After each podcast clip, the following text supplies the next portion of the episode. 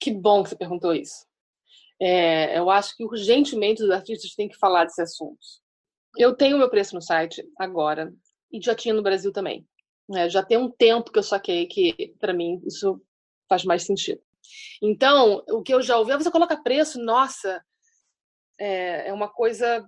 Não tem classe colocar o preço. Não é assunto para você que é o artista. Alguém que, que tem que ver preço para você.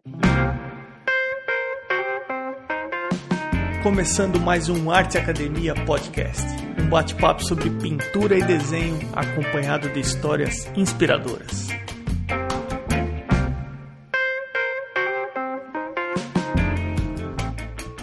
Como vão as coisas? Tudo bem por aí? Eu honestamente espero que sim.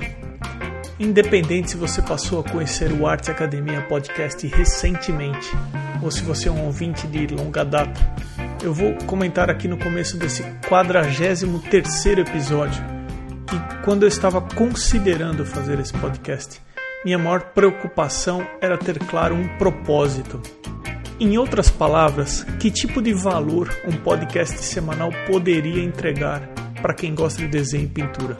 O propósito aqui é trazer histórias que inspirem, histórias que sirvam como estímulo para as pessoas que estão batalhando ou que querem voos maiores com a arte que produzem.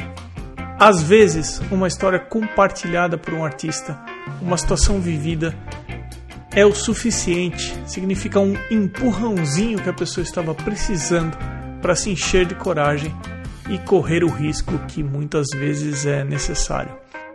Por isso que o Arte Academia Podcast tem essa abordagem biográfica.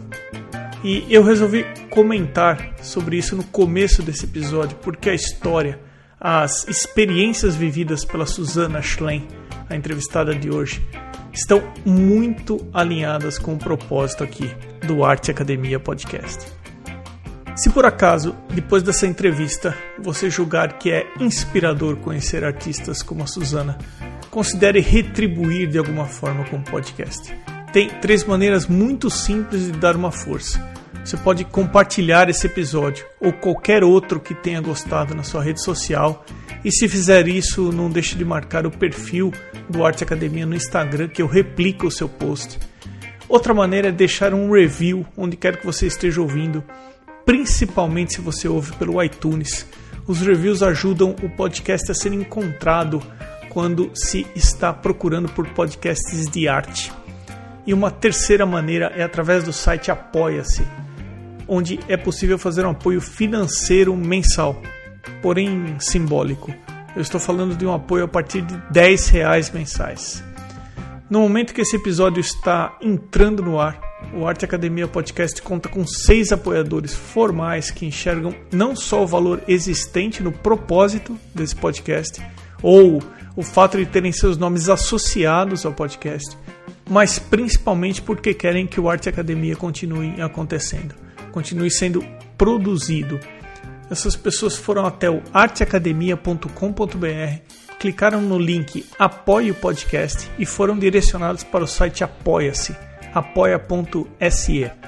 São eles a Irmigard, arroba Irmigard underline desenha no Instagram, a Ivana Pellegrini, arroba Pellegrini Ivana, a Ana Frevi, arroba Ana Frevi, o Fabiano Araújo, arroba Fabiano Araújo Artist, com T mudo no final, Mônica Mendes, Mendes com S, arroba Mônica Mendes Artista e o Thiago Costa, arroba Barbizon Atelier, tudo junto, Barbizon com Z, Atelier com R no final.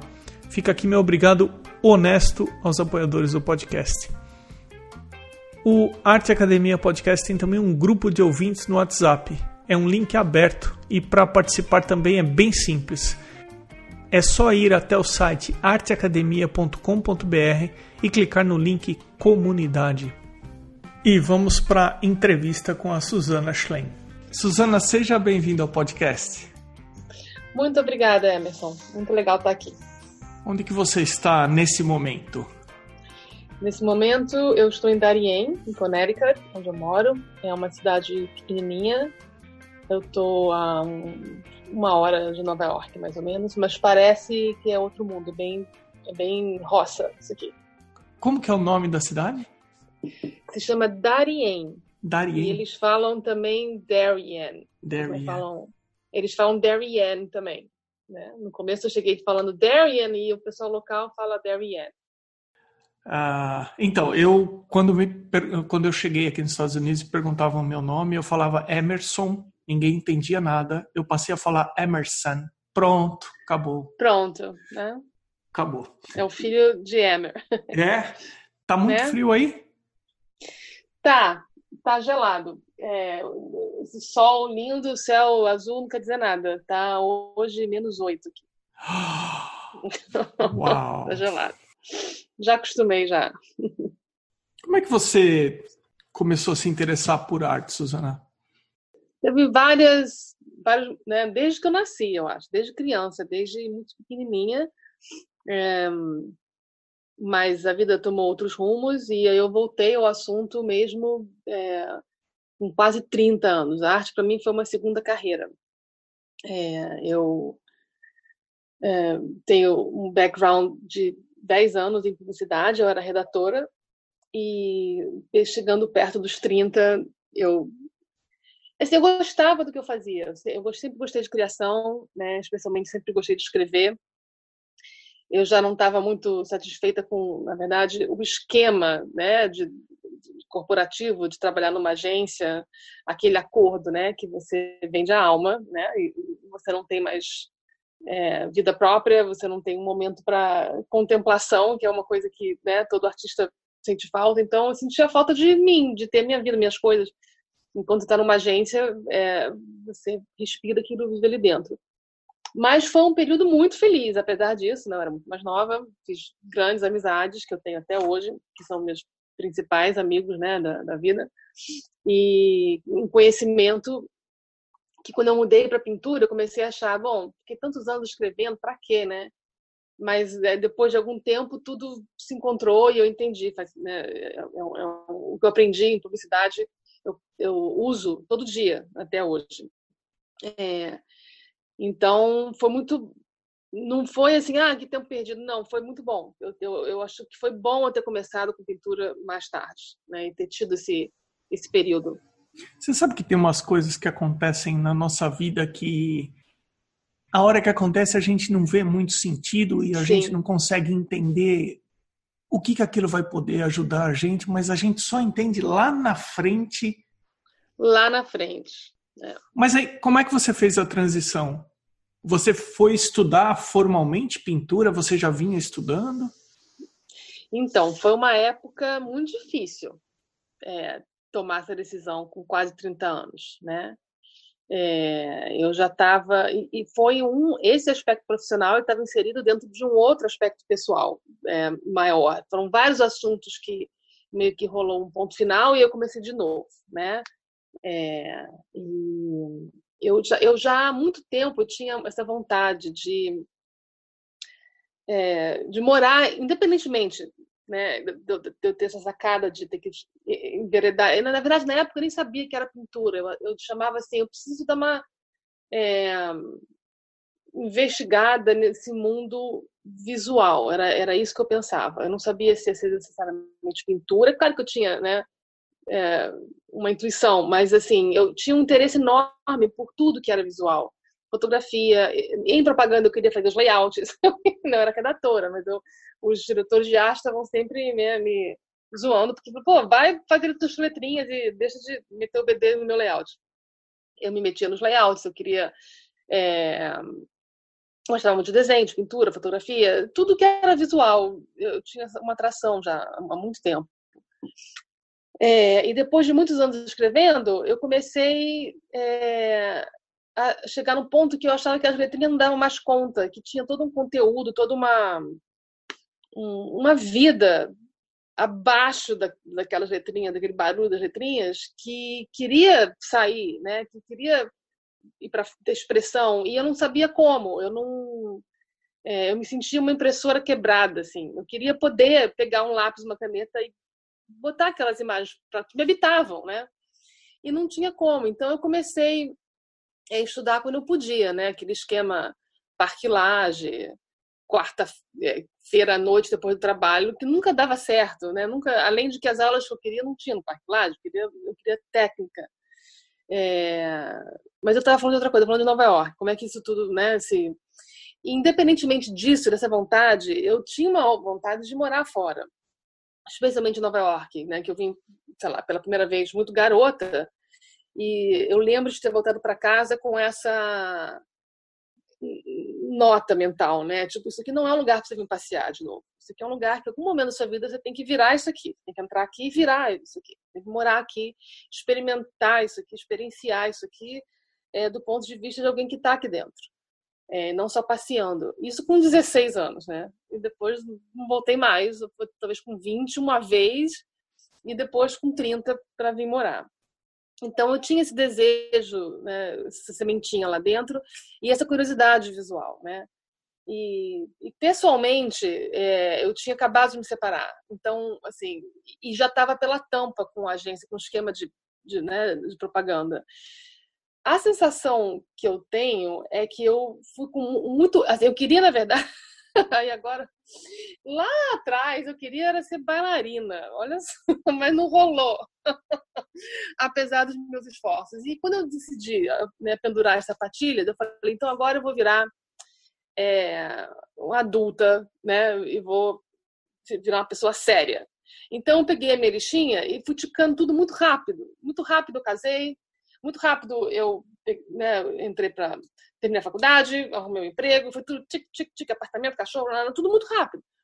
E aí, com uns 29, eu fiquei, não é nada disso, tá tudo errado, né? E, mas não ia embora, não ia, né? Ficava ali me sentindo engessada, que eu acho que é uma coisa que é muito comum. As pessoas, elas têm, a gente cede essa cobrança, né, de pai, de mãe, de sociedade, de falar, e aí, vai fazer o que da vida? E aí, vai casar, não vai, vai ter filho? Vai, não, não. E você vai, ok, ok, ok, ok. Aí você vai e faz tudo. Aí chega lá e fala, bom, não era isso, tá tudo errado. E aí você é aquela história da pipoca com calor, né? Ou ela explode ou ela encrua, né?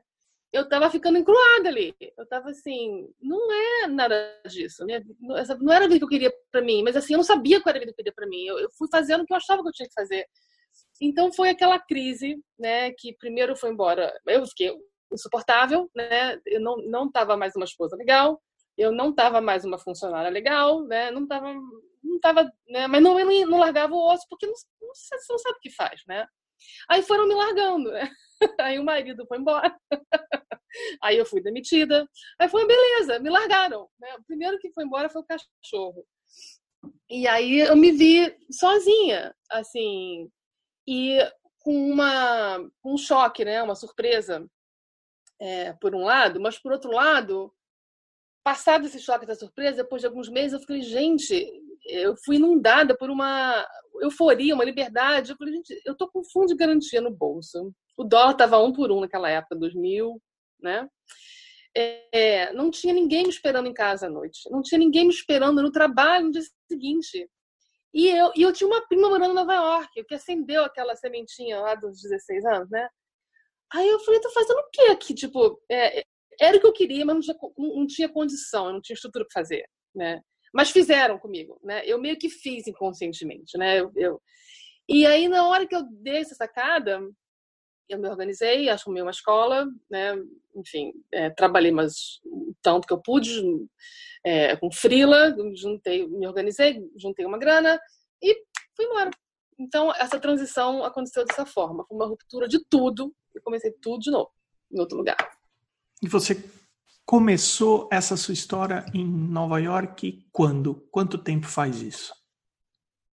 Faz bastante tempo. Isso foi em 2001.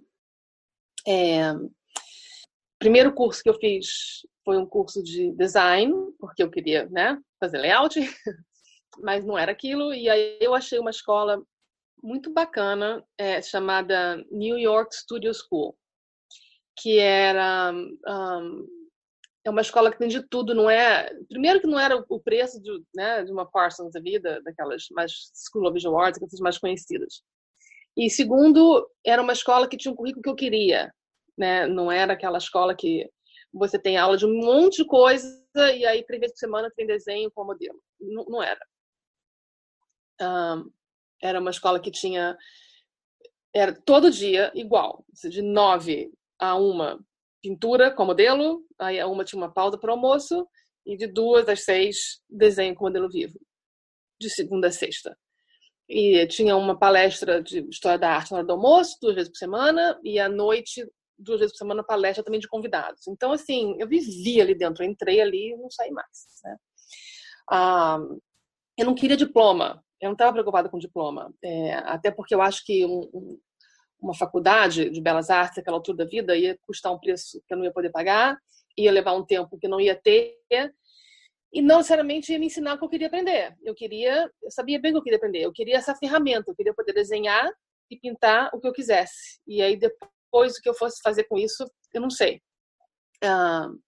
Então, a primeira coisa, quando eu achei essa escola, eu falei, essa escola para mim. E aí, nos breaks, né, que tinha muito break disso, break daquilo, summer break, spring break, né, eu ia fazendo, aí sim, nessa outra escola, na SFA, na Parsons, eu fiz outros cursos, né? cursos rapidinhos, assim, ou então uns perenes aos sábados. Então eu fui fazendo, eu fui seguindo assim é, os professores que eu gostava, os assuntos que eu gostava, gravura, retrato, pintura, é, desenho, sempre a partir da observação.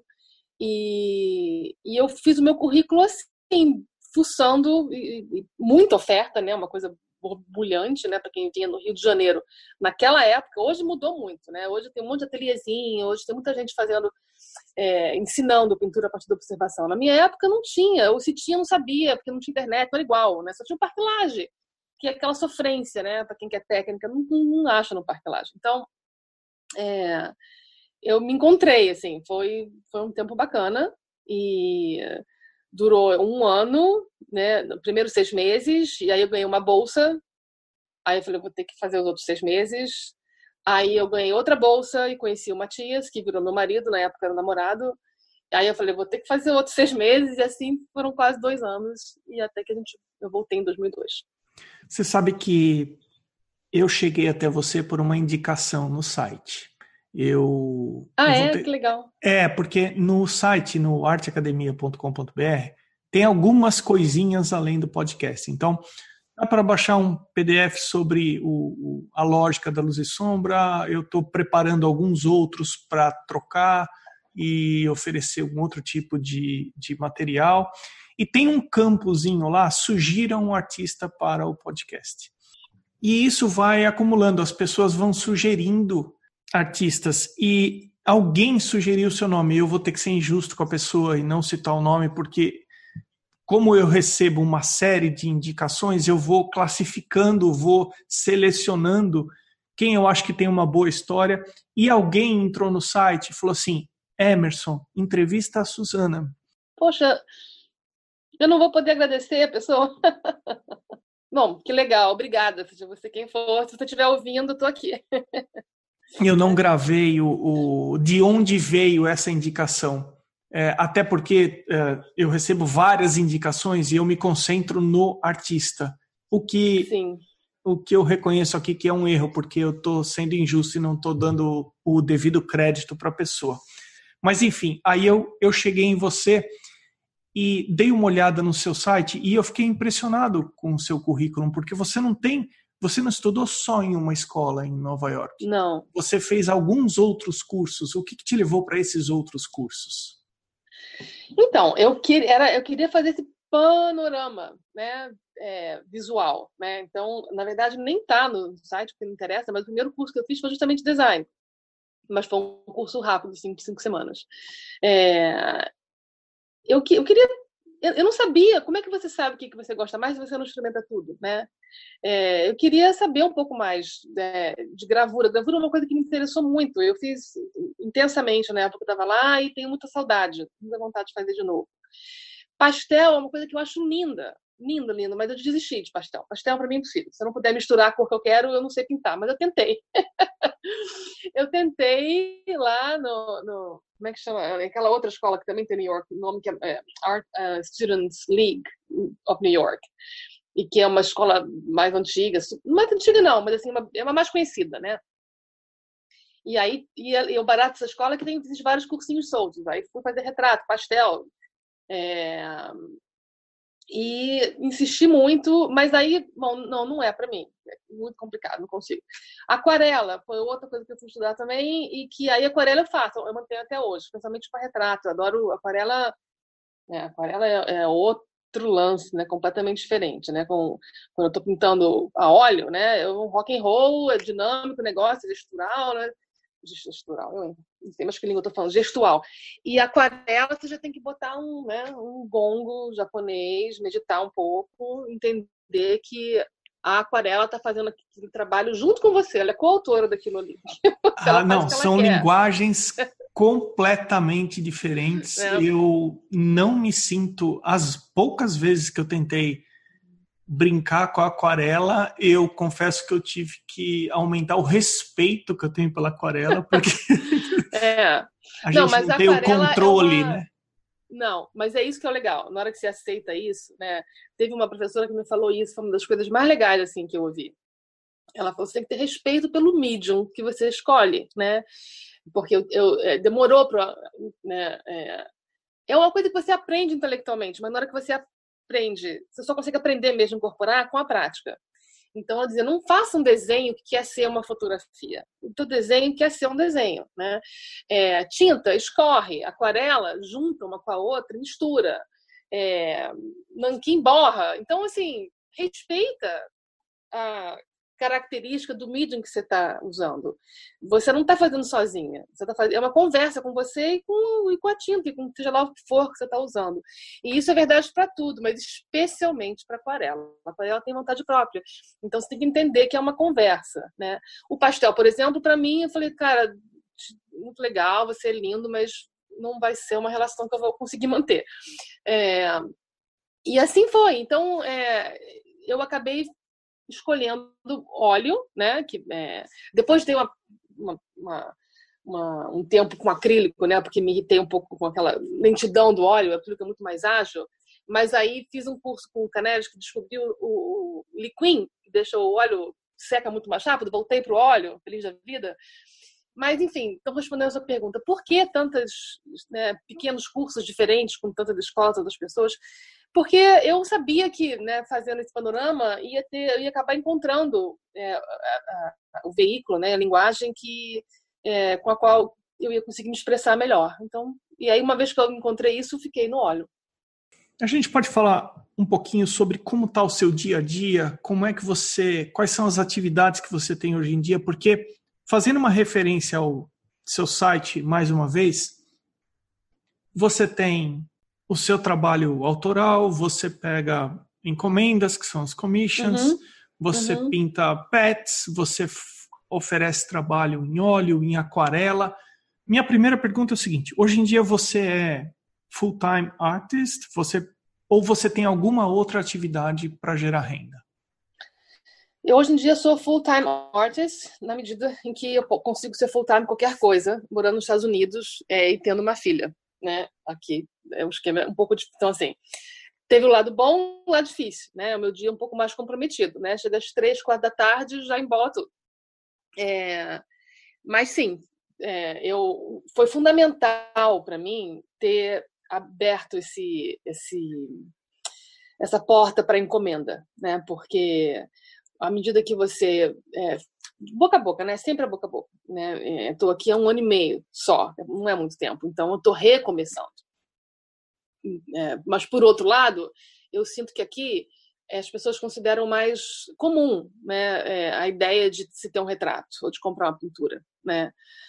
E assim, é, muito pragmaticamente falando também, tem mais gente que, que tem condição, que isso que isso está na né, no horizonte, né? No Brasil, mais pessoas e eu inclusive, né? Quando estava lá, a gente está muito mais, não dá nem para pensar nisso, né? A maioria das pessoas está preocupada com, com a vida, enfim, né? É, é, é outro, é, gera outro, isso aí já gera uma outra, uma outra conversa. É, então, foi importante é, por eu ter conseguido administrar o tempo de forma que eu faça uma encomenda pelo menos uma vez por mês. Né? Isso me dá uma renda mais certa, né? que não é, é ainda né, o ideal, mas, mas é certinho. Né? E aí a pintura é aquela coisa. É, às vezes vende, às vezes não vende. Se tem exposição, vende mais. Não tem exposição, não vende. É, gostei desse, desse daqui, vou comprar, ótimo. Ou então passa dois meses não vende nada. Então, né? Enquanto que com o retrato, é, ainda mais fazendo né, o óleo e aquarela, né, e gente, e pet, então é, você consegue, né, quando a pessoa falar ah, o que está no retrato, eu já tenho um esse mês, já tenho um mês que vem, aí eu já jogo para o outro, né? Eu até poderia enfileirar tudo e fazer um até do outro, mas aí acaba que acontece o que aconteceu várias vezes comigo, que chega uma oportunidade de uma exposição e eu não tenho no trabalho, porque estou fazendo só retrato, né? Então, é, eu tenho tentado administrar, né, um por mês não é o ideal, financeiramente falando, mas é o ideal na medida em que eu consigo manter o meu trabalho autoral em paralelo, né, é, nessas duas frentes, né.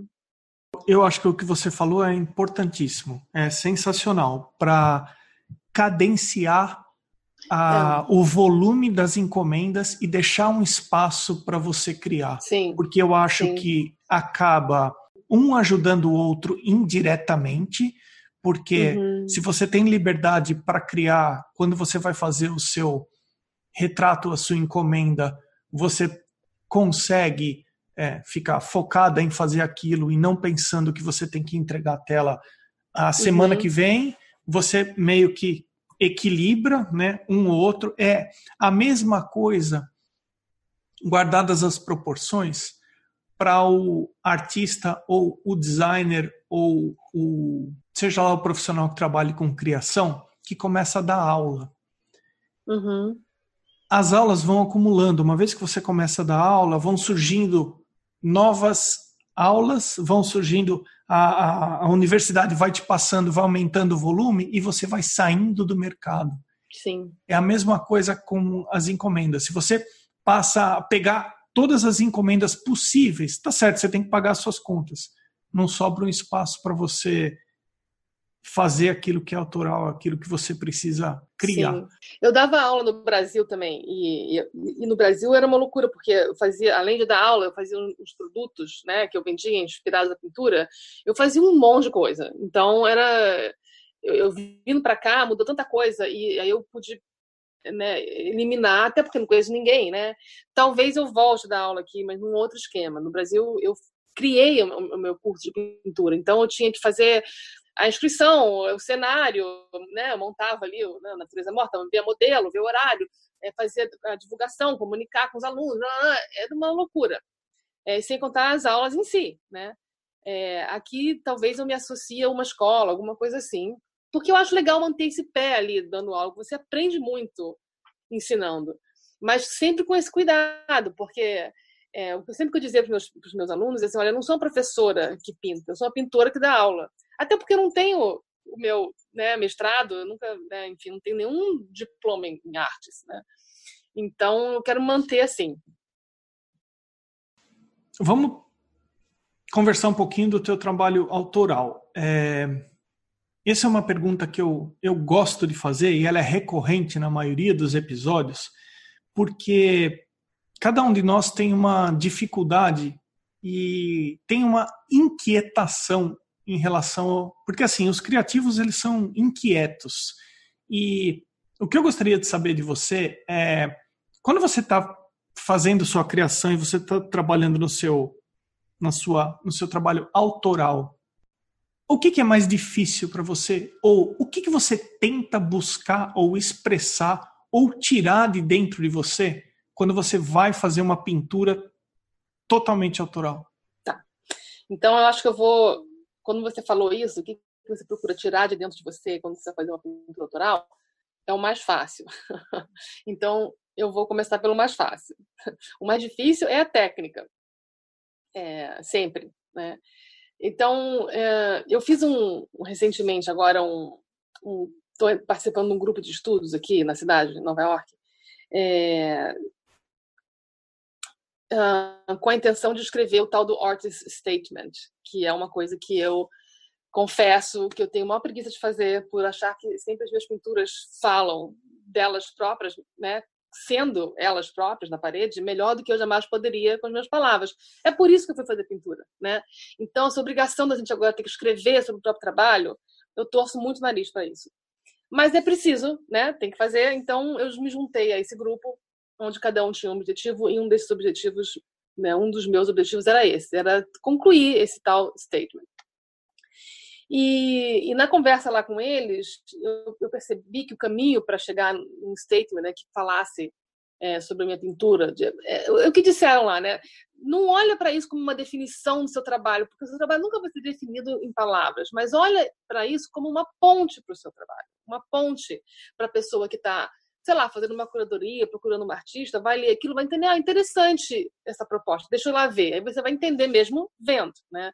Então, essa abordagem me deixou mais à vontade. E conversando com os outros pintores né, nesse grupo, é, eu cheguei à conclusão que o caminho para mim é falar de processo, né?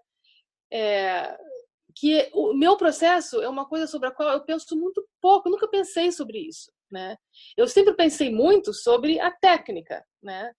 É, como que você consegue construir né, uma imagem com né, é, toda a estrutura tonal ali, com, com as diferenças de cor temperatura, e escambau e proporção, que você consiga criar uma ilusão de um espaço que realmente existe. Isso é o mais difícil para mim. Né? Tem gente que tem um dom, essa história de dom. Ah, você tem um dom, você tem um dom caramba, eu estudei pra caramba, ralei pra caramba e continuo.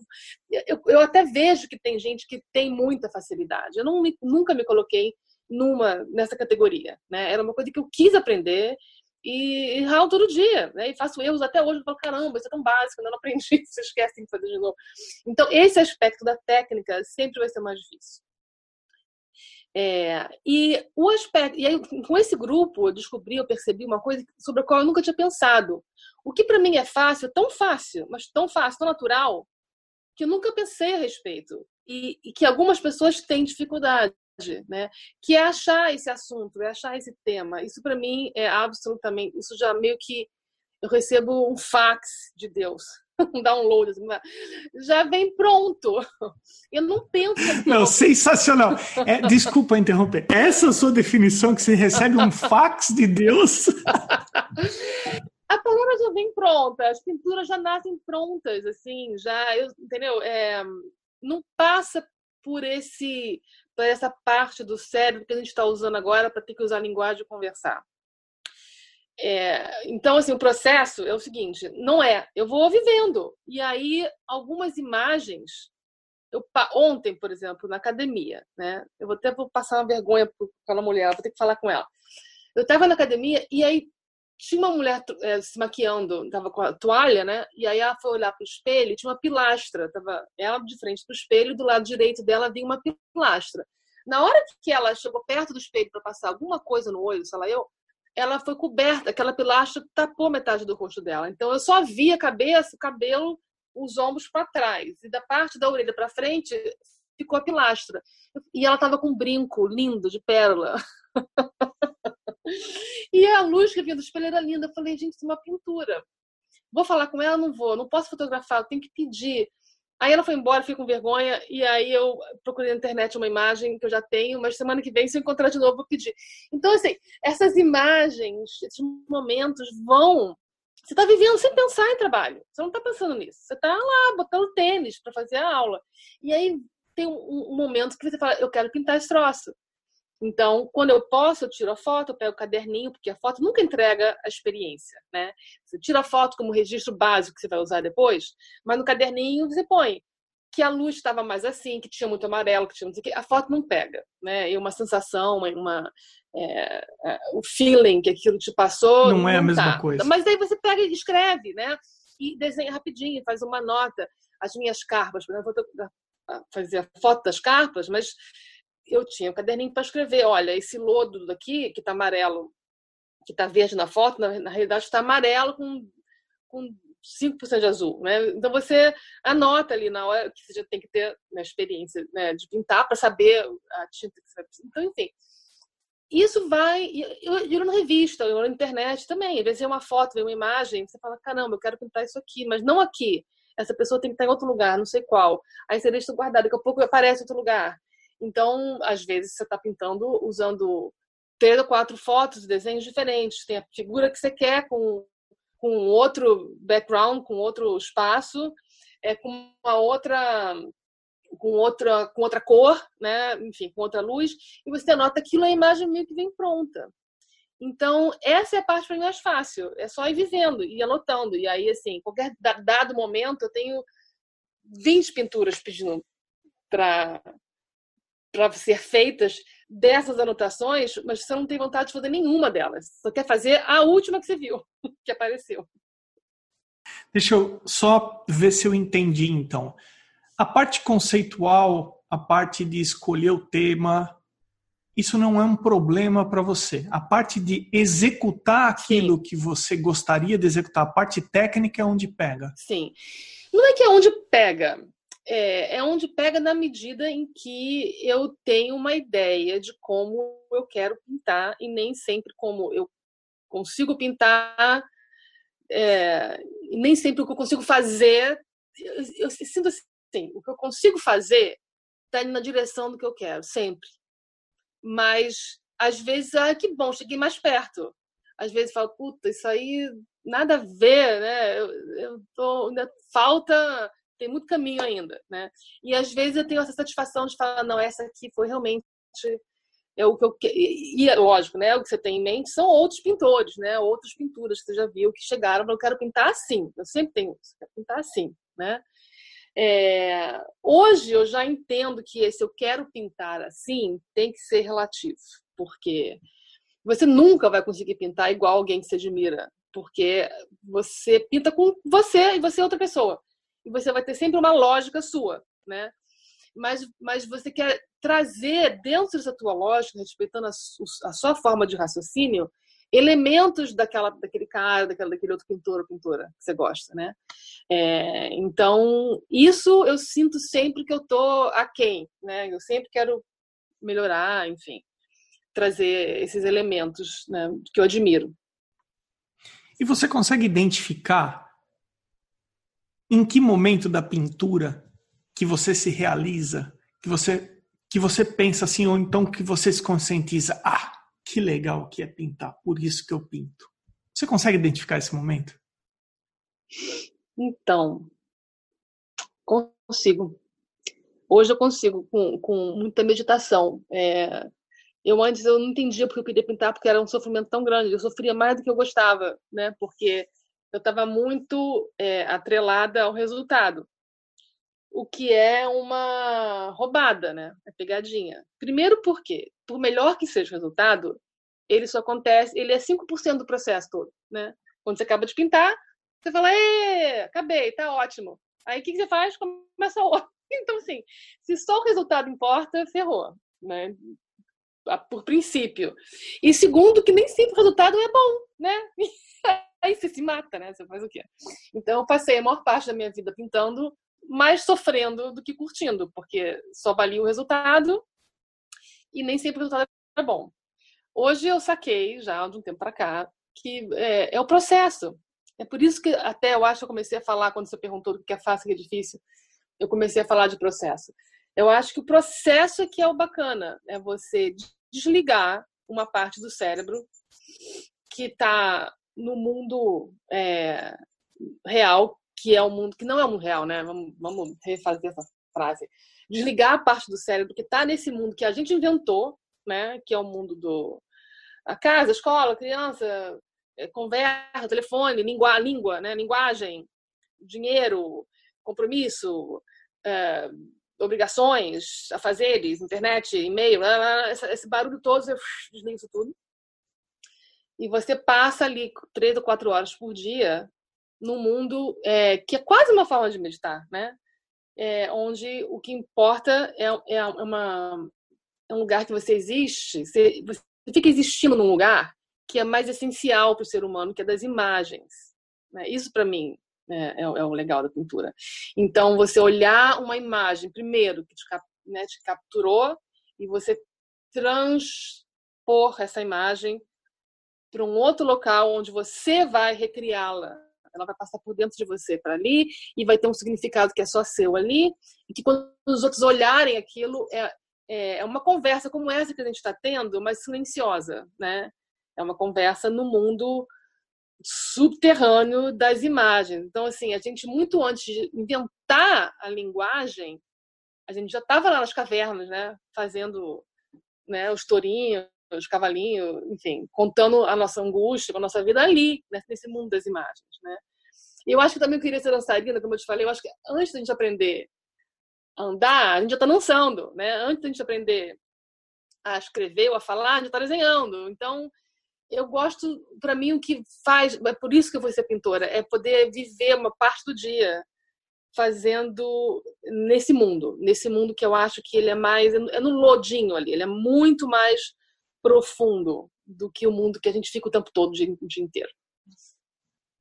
Sem dúvida nenhuma. Continuando no seu site, é, que por sinal eu gostaria de incentivar as pessoas a visitarem o seu site. Primeiro pela qualidade do seu trabalho, Suzana. Obrigada, parabéns. obrigada. Bacana demais o teu trabalho. É, como que eu falo o seu sobrenome corretamente? Meu é sobrenome. Suzana? Você, é só fácil você lembrar que é uma sílaba só. Aí fica fácil. É Schlem. Schlem. Só tem uma, uma é, vogal, que é o, o E, ou E, se você for de São Paulo. então, é S-C-H-L-E-M-M.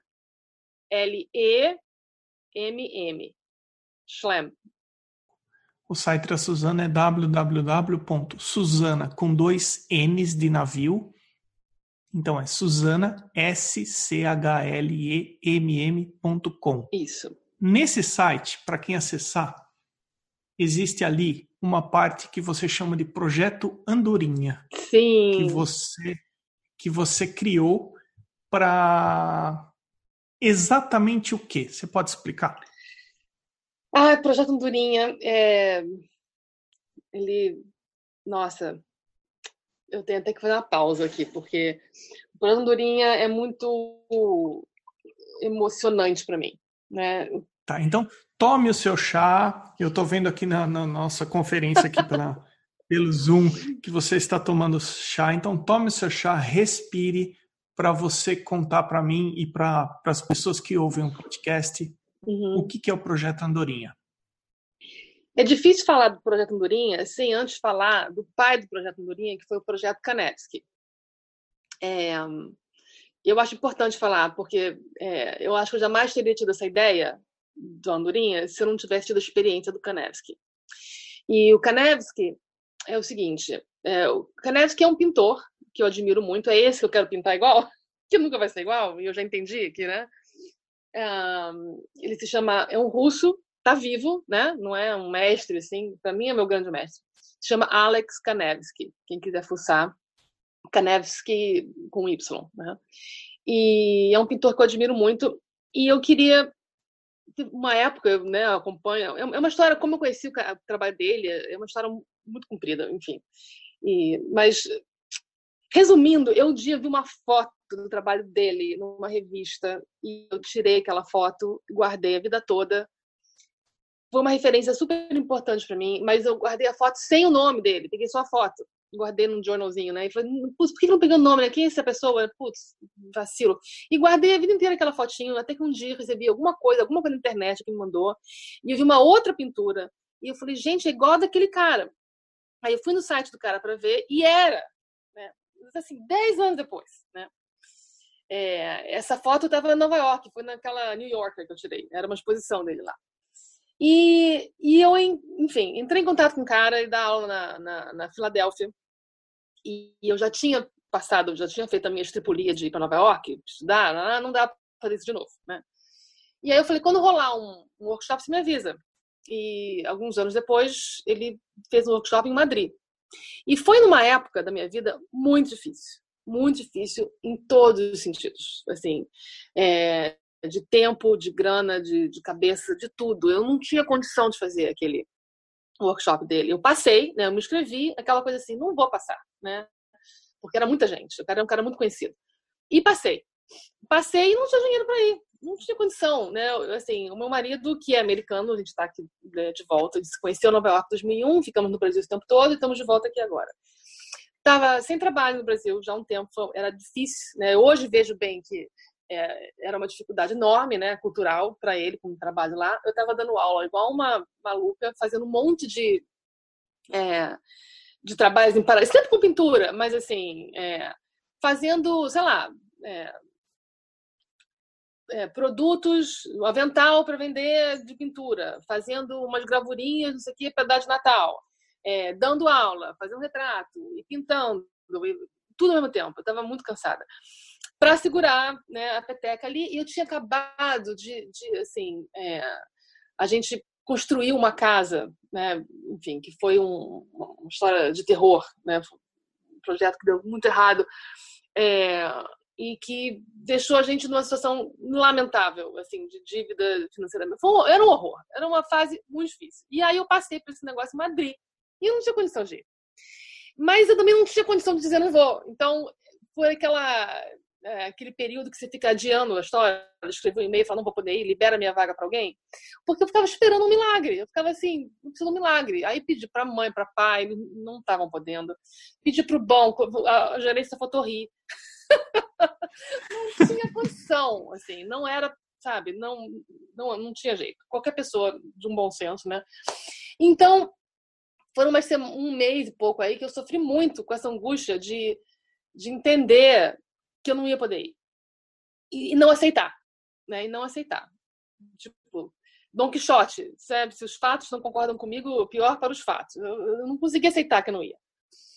E aí, um, quando eu aceitei finalmente né, aceitei, né? E, e foi muito, né, era muito importante, eu queria muito fazer. Foi aquela noite que eu não dormi direito, acordei às quatro da manhã, e aí aquele momento que você acorda às quatro da manhã antes do café, é uma hora que eu acho que é uma hora maravilhosa. Porque por mais que você estivesse cansado, como estava, chateada, triste para Dedel, estava com uma raiva de tudo. Raiva, raiva do cara que fez a casa errado, que botou de mim daquele jeito, raiva de, de, de, de tudo é, de mim mesma, né? De deixar a gente chegar naquela situação. É, quando decantou esse negócio todo, e eu às quatro da manhã com os cachorros lá, né, sentada no beiral ali, poxa, não seria bom, né? Porque assim, eu sei que se eu fizer esse curso, o que eu aprender vai ser, não tem preço, né? Eu, eu sei que vai, vai ser muito importante para a pintura, para o trabalho, né? Eu sei que eu vou vender as pinturas que eu fizer a partir do né, antes depois né antes do projeto depois né, antes do curso depois do curso eu sei que isso vai ter um retorno é, financeiro para mim que que possibilitaria eu fazer o curso. O problema é que eu preciso disso agora fazer o curso depois né? Então nesse momento eu falei e se eu vendesse agora uma pintura que eu vou fazer depois que eu fizer o curso? Que é uma ideia loja sem pé nem cabeça que você não consegue bend time, né? Você não consegue é, mudar o, né, a ordem do universo que as coisas acontecem uma depois da outra. Mas às quatro da manhã antes do café, eu estava pensando nisso. E aí eu tive essa ideia. Eu falei assim, gente, eu vou fazer o seguinte: eu vou pegar e eu vou vender uma gravura por um preço mais em conta de uma pintura que eu vou fazer no curso. E eu vou vender agora essa gravura para quem quiser comprar. E aí, talvez assim, eu consiga ter a grana para fazer o curso né? Então, essa foi a ideia. E aí, nesse momento, aí sim, eu fiz café. e eu sentei no computador e eu escrevi isso. Eu escrevi, falei, gente, seguinte, tribo, eu quero muito fazer isso, eu não tenho condição. Então, eu estou fazendo essa tentativa. A tentativa é essa. Se eu vender tantas gravuras, eu vou ter tanto dinheiro, eu vou conseguir comprar passagem, pagar hotel, e vou conseguir pagar o curso e vou fazer. E aí, na volta, eu, faço, entrego as gravuras para vocês. E aí eu reli o negócio uma vez, para não dizer que eu não reli. Eu escrevi aquilo tudo ciente de que era, na época, para mim, né? Porque assim, eu nunca tinha ouvido falar de crowdfunding, não tinha esses conceitos. Isso tem um tempo já, foi 2006, talvez? Não, depois, 2000 e... Tem que ver lá a data, não, bem depois disso. É, mas esse conceito não estava na minha cabeça, era uma, era uma um, aquela vozinha interna, né, que diz assim, você é louca, né? Que mico, que vergonha. E que sem noção. Agora você passou do ponto. As pessoas, pô, não é, não é legal, não vai pegar bem. Sabe, várias, um monte de vozinha dizendo, não, deleta, aborta a missão, né? E eu fui lá, puf, apertei enter e mandei. E responsavelmente, assim, né? E, e aí, em dois dias, eu tinha dinheiro para ir. Em dois dias eu tinha dinheiro para ir. Foi assim. E foi um negócio tão emocionante para mim que o fato, assim, a, a, quase que metade das pessoas que compraram a gravura não me conheciam e eu não conhecia também. Porque a, a galera que me conhecia mandou, mandou, mandou, a coisa foi, né? Capilarmente, assim, se espalhando, e aquele e-mail foi tão sofrido e tão real, e tão vulnerável, e tão real, que acho que as pessoas eh, pularam dentro de um barco, tipo assim, eu quero que você vá. Então foi muito emocionante, a tal ponto que eu digo que o fato de que aconteceu da forma como aconteceu foi mais importante do que ter feito o curso em si, ou tão importante quanto, sabe? Eu só me dei conta de que eu, eu entrei. É você homem, você não sabe como é que é, uma mulher depois que tem filho entra num bliss assim, os hormônios dão uma pirada e a pessoa fica. É tudo é só amor, é tudo amor. Você fica numa bolha de, de uma alegria, é, de euforia. É, às vezes dá uma pirada também, é tudo intenso, né? Mas a gente fica naquela bolha de estar tá quase que o tempo todo as lágrimas, de tanta emoção, de tanto amor. Eu fiquei assim, igual a mulher grávida, que acabou de parir, né? Tinha acabado de parir aquele negócio, e eu fiquei numa sensação de gratidão, que eu não tenho palavras que eu consiga é, usar para dizer o que, que eu, o, o, o, que aquilo me fez sentir de gratidão para outras pessoas que eu não conhecia, né? É, que tornaram isso impossível. Então, eu só meio que me dei conta de que eu estava indo fazer o curso e fiquei feliz pelo curso. Que legal, vou conhecer o Kalevski, eu vou fazer o curso, eu vou aprender, né? Eu só tive essa sensação no avião, no, no aeroporto, porque até então eu estava assim, ai gente, obrigada, obrigada, obrigada, obrigada, obrigada, assim, é, sentindo muita assim, emoção e gratidão pela forma como a coisa aconteceu. Bom, fui, fiz o curso, conheci o cara, realmente valeu milhões, valeu muito a pena, foi muito legal. É, voltei, fiz a gravura, mandei para todo mundo, deu tudo super certo. E aquilo passou e eu voltei à vida normal com essa sementinha na cabeça. Foi assim, eu, eu entendi ali, com essa experiência do Kanevski, um, é, que eu tinha encostado em alguma coisa, um poder, assim, uma força muito maior que eu, do coletivo, né? Uma força assim de o que que as pessoas conseguem é, fazer quando tem um objetivo em comum e, e, e, mesmo que não se conheçam, isso não importa. O que, o que une essas pessoas é uma benfeitoria, fazer um bem para alguém é, ou para uma causa. Ou, eu não, não tinha, né? Artista, eu fico muito enfiada no meu cliente, nas minhas coisinhas, eu faço sozinha. Então ali foi que eu botei a cabeça para fora pedi ajuda e senti esse poder. E eu falei, eu quero usar isso de novo de uma outra forma. Eu, eu, eu, senti que um dia eu ainda ia usar isso de novo, um dia eu ainda ia é, mexer com isso de uma outra forma. Primeiro, que fosse mais. É, né, que fosse mais contrapartida, né, que eu pudesse dar de volta alguma coisa mais significativa do que apenas uma gravura, né? O pessoal falou, não, não foi só gravura, foi aventura, a gente foi junto, eu fiz o um grupo no Facebook. É, tá toda a história lá, depois eu te mando os links pra você ver é, todo mundo disse que, que, veio junto comigo, porque comecei a documentar, né, a viagem, mandar as fotos e falar, ah, eu virou meio que um blogzinho do Canesp. Mas eu gostaria de dar de volta alguma coisa mais do que apenas é, uma gravura, que é um símbolo, né, e também que fosse sustentável, né, que não fosse assim uma crise, preciso fazer, não tem dinheiro. Não, que fosse sustentável, que fosse uma, uma forma de existir como artista, né. Mas eu não sabia como. Mas aí aquela sementinha ficou lá, esperando a hora. E eu fui, é, peguei meu caderninho e ia anotando como é que eu faço. Enfim, a resposta vem, né? A coisa tem que ficar marinando ali é, por um tempo. E aí, aos poucos, eu fui sacando que eu podia pedir não um valor é, específico, uma gravura, mas uma contribuição que fosse mensal, recorrente, e em contrapartida dar o que essa pessoa que está contribuindo quer. E eu cheguei à conclusão que a maioria das pessoas, né, que, que, eu, que me seguem, assim, né, que é um novo termo, na época não tinha muito isso de me segue, é, da minha tribo, né, que me acompanham, né, que andam ao meu lado, que querem saber o que eu estou fazendo, que gostam do meu trabalho, o que elas querem é um trabalho, né. Então eu falei, bom, então vamos criar, a andorinha é o bando, né, a força do bando. Então vamos criar um projeto onde a pessoa possa contribuir o que ela quiser, pode ser, ela escolhe, né? Pode ser 5 reais, 10 reais, 100 reais, 500 reais, 200 reais, 30 reais, não importa, você escolhe quanto você quer, é, mensalmente, e aquilo vai entrando num, num, numa conta da própria pessoa, né? Eu digo assim, essa conta é sua, cada um tem a sua conta lá. Então, assim, quem deposita 100 por mês, em um mês tem 1.200 na conta. Quem deposita é, 10, em um mês tem 120. E assim vai. Então, todo mundo né, começa a contribuir ali. E na hora que essa pessoa quer comprar um trabalho, ela é, tem primeiro um desconto de 50% no trabalho, seja qual for, uma encomenda, o que que seja, e pode usar o dinheiro que ela colocou ali, todo, integralmente.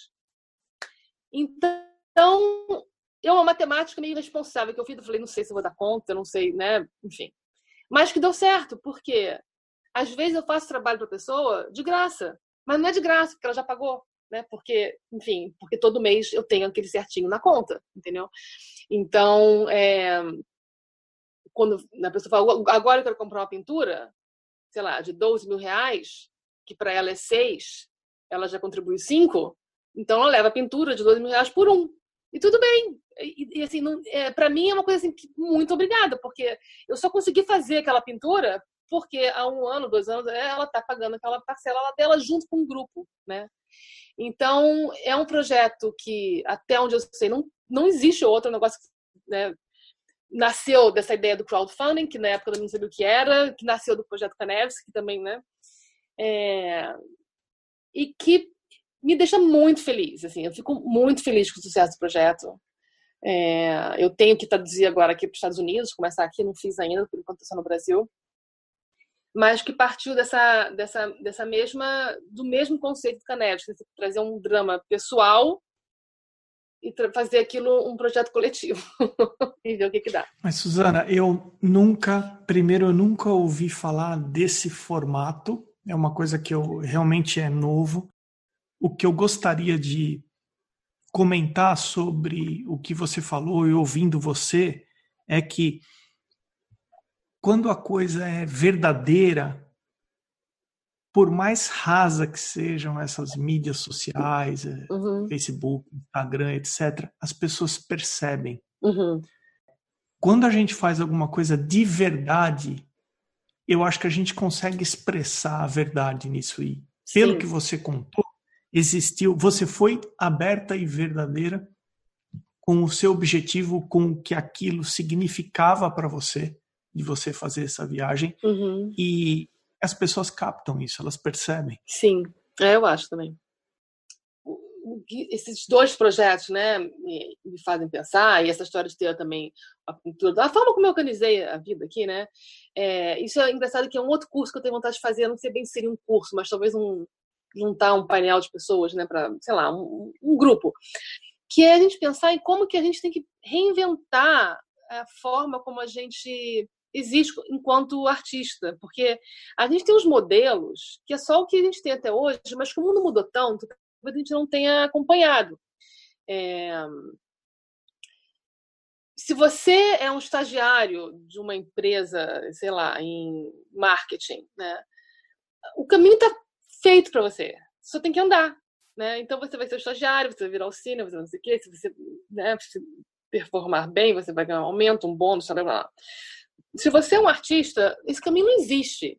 É, ou melhor, ou pior, existe, mas não é sustentável. Você tem que ficar batendo nas galerias e ver qual galeria vai te aceitar e, e ficar num funil desse tamanho, entendeu? Só, só, só pinga um de cada vez. E você pode dar. E, e realmente depende muito do talento. É, são, são muitos fatores para você ter uma carreira de sucesso nos moldes que a gente tem hoje que é de representação numa galeria, ganhar os, os prêmios, os concursos, é, é muito difícil, não, não tem espaço para todo mundo, né? E, e eu, quando comecei a perceber isso, e especialmente, né, é, eu estou falando disso porque isso foi informativo, a nossa vida inteira informa o que a gente faz hoje, né? Então, eu lembro no Brasil, em 2002, quando eu voltei, naquela época, em que assim, ah, você pinta, por que, que você pinta? Por que, que você ainda pinta, né? Tava todo mundo fazendo site específico, conceptual, era só o que rolava, não tinha.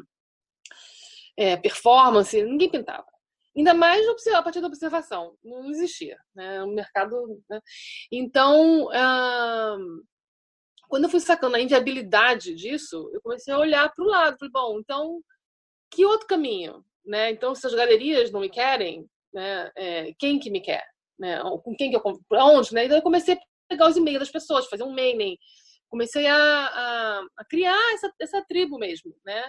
Que, que hoje fica todo mundo faz por conta da, social media, que na época não tinha social media, não tinha. Então o que eu usava era o que tinha, que era e-mail, que, que eu uso para mim continua sendo a minha ferramenta mais importante é, é e-mail. Mas, enfim, de conversar com. Né, eu tenho vontade, qualquer lugar que junta a minha dúvida de artista, eu começo a falar: como é que você faz? Né, como é que. É, é, vamos pensar em outros caminhos. Né? A gente. Em alguns, algumas indústrias funciona, você já, estão tão estabelecidas de uma forma que funciona você seguir o caminho que já existe. Em outras, como artes, eu acho que a gente tem que começar a pensar fora da caixinha, começar a inventar outras formas de existir, né, que não é o padrão. Como você citou alguns valores agora, ah, a pessoa pode depositar 100 em, em 12 meses ela vai ter 1.200. E como você citou alguns valores, eu estou nesses episódios é, abordando um tema que no Brasil é um pouquinho tabu ainda, uhum. que é falar sobre preço. Uhum. Então, eu dividi em duas partes montar o preço, fazer o preço e colocar o preço numa tela, numa pintura e divulgar esse preço. Então, tem gente que é a favor de divulgar os preços abertamente uhum. e tem gente que não gosta de divulgar o preço.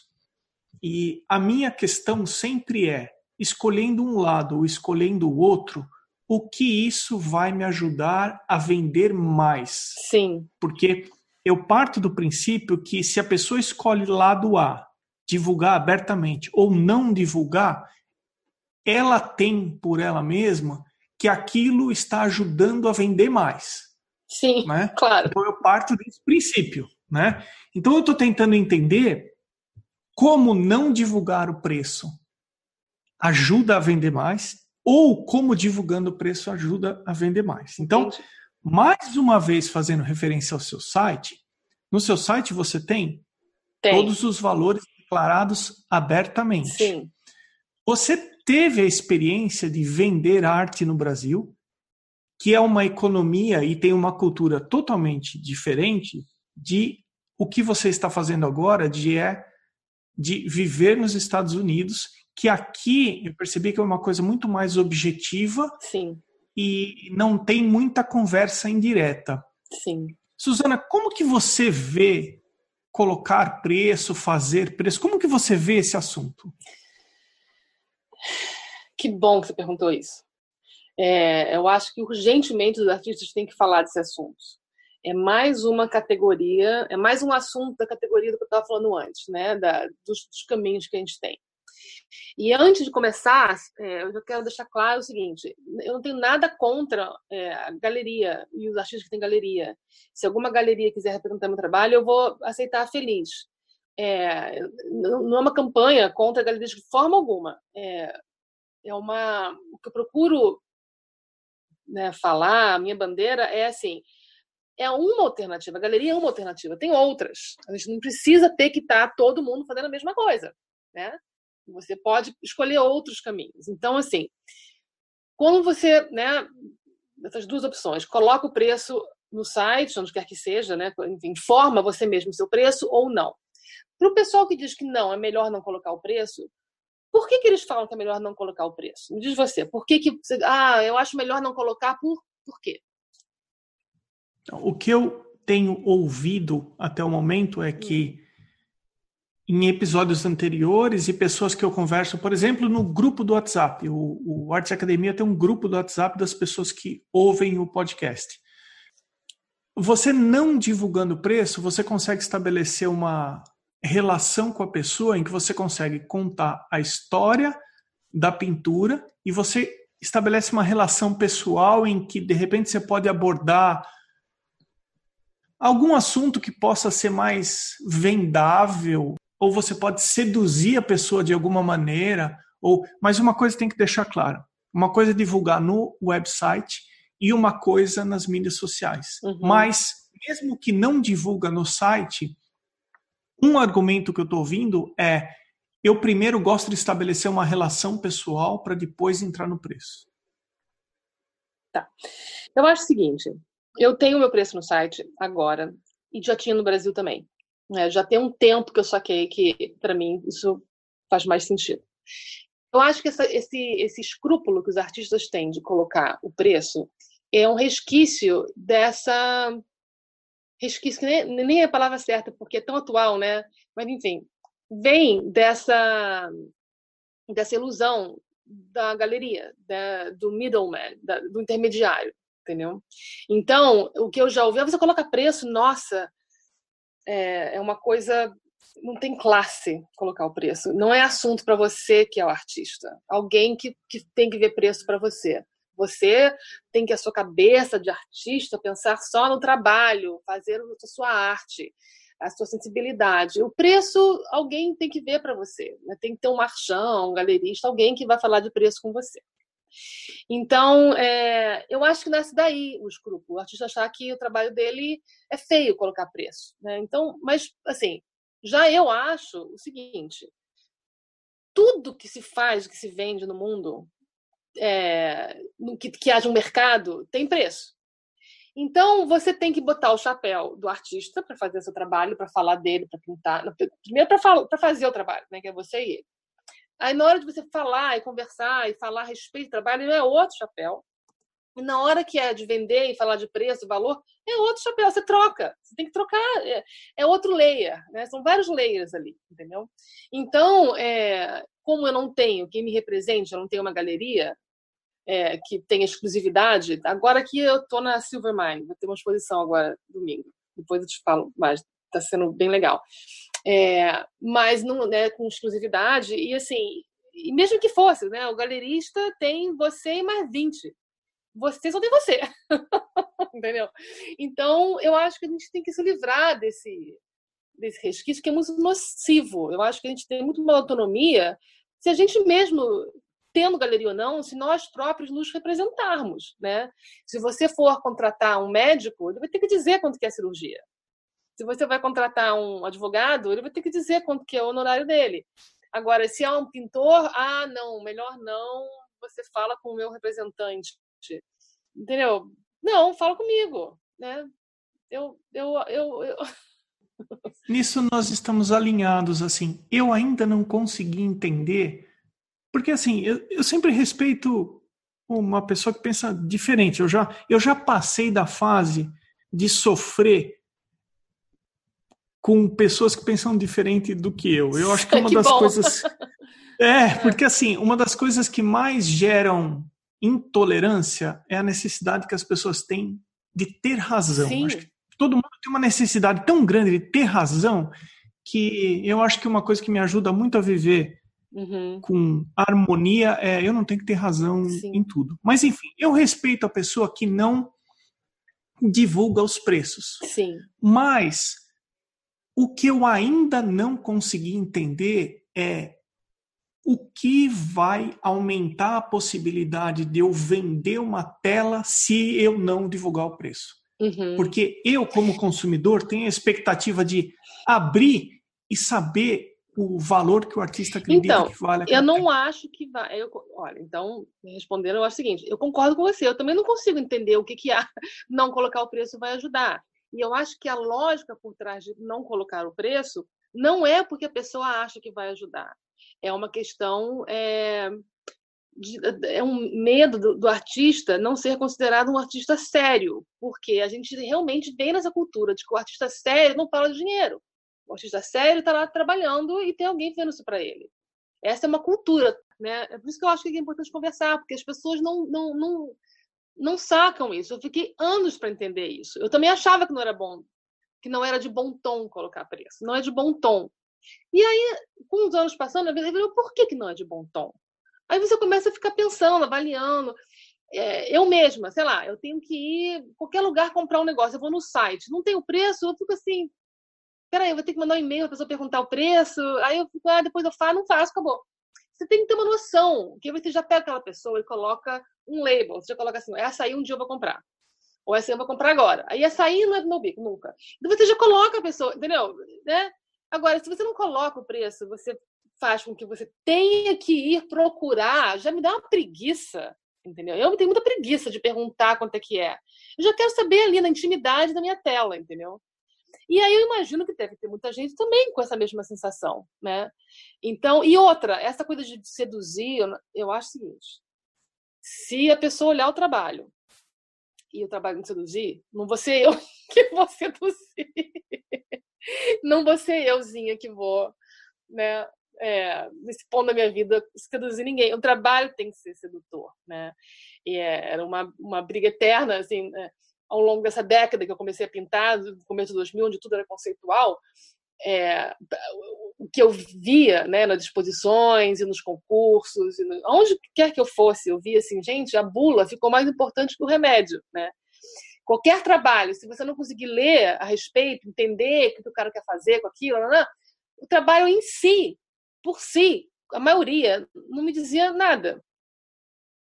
É, sobre colocar o preço, não sobre divulgar o preço, mas sobre colocar o preço. Isso eu também ouço o seguinte: ah, não é fácil, colocar o preço é difícil. Uhum. Como que é colocar o preço numa tela para você? Tá. Eu hoje nem sei mais, porque assim, eu já tenho alguns parâmetros, né? É, que depois que você estabelece os parâmetros, começa a vender e, já faz algum, né? Já, já fica com o tempo, já vai te estabelecendo. Bom, ainda mais porque eu não tive uma galeria, não tive ninguém que tivesse feito isso para mim com a experiência e, e, e, com o que vendia, o que não vendia, como, eu já estabeleceu ali, bom, mais ou menos desse tamanho, é mais ou menos tanto. Então, hoje não tem muita dificuldade, porque eu já tenho trabalhos análogos, assim, né? É, então já fica mais fácil colocar preço. No começo é o mais difícil mesmo. Né? Então, eu lembro que quando eu tive que colocar preço no primeiro trabalho meu, eu estava ainda. Foram, foram duas fases, né? Primeiro, eu estava ainda estudando, estava aqui em Nova York, e, e aí eu tinha umas pinturinhas que eu gostei mais que eu fiz na escola, minha pintura modelo, não eram trabalhos autorais ainda. Eu, tava, eu fiquei anos pintando absolutamente qualquer coisa para aprender a pintar. Então, nessa fase era modelo ali, né? cheia dos frutas, abacaxis drapeados, né? E, e os que eu gostei mais, assim, eu falei, bom, vou vender. Vou vender porque eu preciso, né? Viver aqui também, né? Eu não podia trabalhar oficialmente, né? Eu não estava trabalhando, não estava trabalhando em, em, restaurante, nada disso. Então, eu coloquei numa loja de, de, de, decoração, bonitinha, que tinha ali no Sorro, e aí tinha que colocar preço. E aí não tinha ninguém para conversar, assim, é, um, né, um, outro artista, ou eu não, eu não tinha noção do que. E, e a lojinha ainda levava 50%.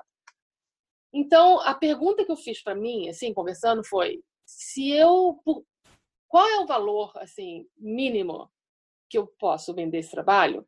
Que se for menos do que isso, eu prefiro ficar com ele para mim, porque eu gostava dele. então foi a primeira coisa, era uma questão muito de feeling, não tinha nada a ver com o mercado, com, é, com competição, com outras informações, nada. Foi uma conversinha eu com eu. É, aí eu, sei lá, por menos, sei lá quanto que era, né? Sei lá, por menos de 200 dólares, era uma coisa assim eu prefiro ficar com ele para mim. Aí eu botei 250. Entendeu? E era uma pintura pequenininha. Então começou Legal. assim, né? Nessa época. Quando cheguei no Brasil depois, aí Parque Laje, tinha um outro grupo de pintores, tinha o meu professor, né, que eu adorava no Parque Laje, aí começou, bom, então vamos ver o mercado. Aí ele juntou os outros fatores, né? Um artista, iniciante, começo de carreira, blá, blá, blá não teve nenhuma exposição, teve não sei quantas exposições, ganhou prêmio, ganhou prêmio, tamanho, esse monte de fator ali, e aí ele chegava num valor que era um coeficiente ali que ele achava que, né, teria sentido. E aí a gente tinha uma conta que a gente fazia, que eu não lembro mais, mas era uma conta assim do tipo a altura mais, acho que era isso, era a altura, a medida da altura mais da largura vezes esse coeficiente, o valor final era o preço, né? Então eu comecei fazendo um coeficiente desse, né? E vendi, comecei a vender meus trabalhos assim. E em seguida eu arrumei um espaço para expor meus trabalhos em Búzios, numa galeria pequenininha, né, que era da minha mãe, que é pintora. Né? Não vou falar tão bem porque quem é pintora também sou eu, que vem depois. E aí é, botei lá os trabalhos, e aí eu fui sentindo né, o mercado, e começou a vender bem, não tão bem, e aí eu aumentei aquilo. Eu, basicamente, aí, assim, isso foi aumentando, desde esse começo no Parque Lado até hoje, foi aumentando através de uma lei mais básica de mercado, que é de demanda mesmo, demanda. Né? Eu falei, bom, esse trabalho eu consigo aumentar, porque, né? E aí chega uma hora que aquilo estabiliza ali, né? Aí eu já estou há anos mantendo o mesmo preço, porque é o que funcionou ali numa época. Depois de algum tempo, se você sente uma altura, né? Ah, não, tá ruim, não estou vendendo, mantém quieto ali, não mexe. Eu nunca baixei o preço, deixo ele quieto ali. E aí, se eu sinto que essa demanda né, muda, aumenta, melhora, eu aumento um pouquinho, entendeu? Então, isso já aconteceu, sei lá, umas duas ou três vezes em 20 anos de, de pintura, entendeu?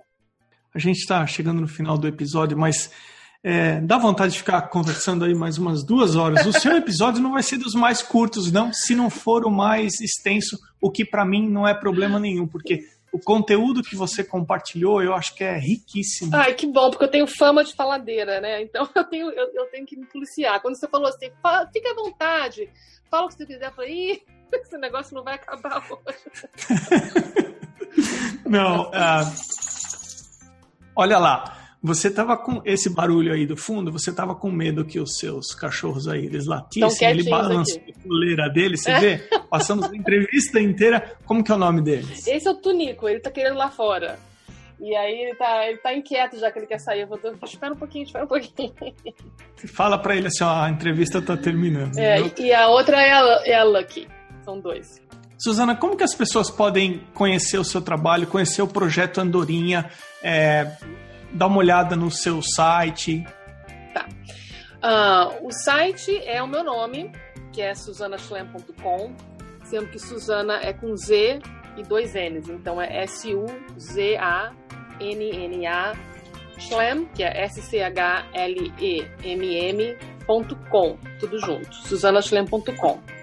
E eu tenho o Instagram, que é o meu nome, simplesmente também Suzana Schlem, tudo junto dentro do Instagram. Vou aproveitar e reforçar o seguinte: o perfil do podcast ele só segue os artistas das entrevistas e alguns artistas que a gente comenta durante as entrevistas. Então, se por acaso alguém tiver dificuldade de chegar no seu perfil no Instagram, vai até o Arte Academia Podcast, vê quem o podcast está seguindo, que tem a Suzana ali, aí você chega, é um outro caminho para chegar no seu perfil do Instagram também. Beleza. Suzana, minha cara, muitíssimo obrigado por ter separado esse tempão para falar aqui no podcast e participar do, do podcast. Obrigado mesmo. Foi um prazer enorme, Emerson. Muito obrigado a você também. Foi muito bacana. Esse foi o episódio 43 com a Suzana Schlem. Eu sou Emerson Ferrandini. Obrigado pela companhia e até o próximo episódio do Arte Academia Podcast.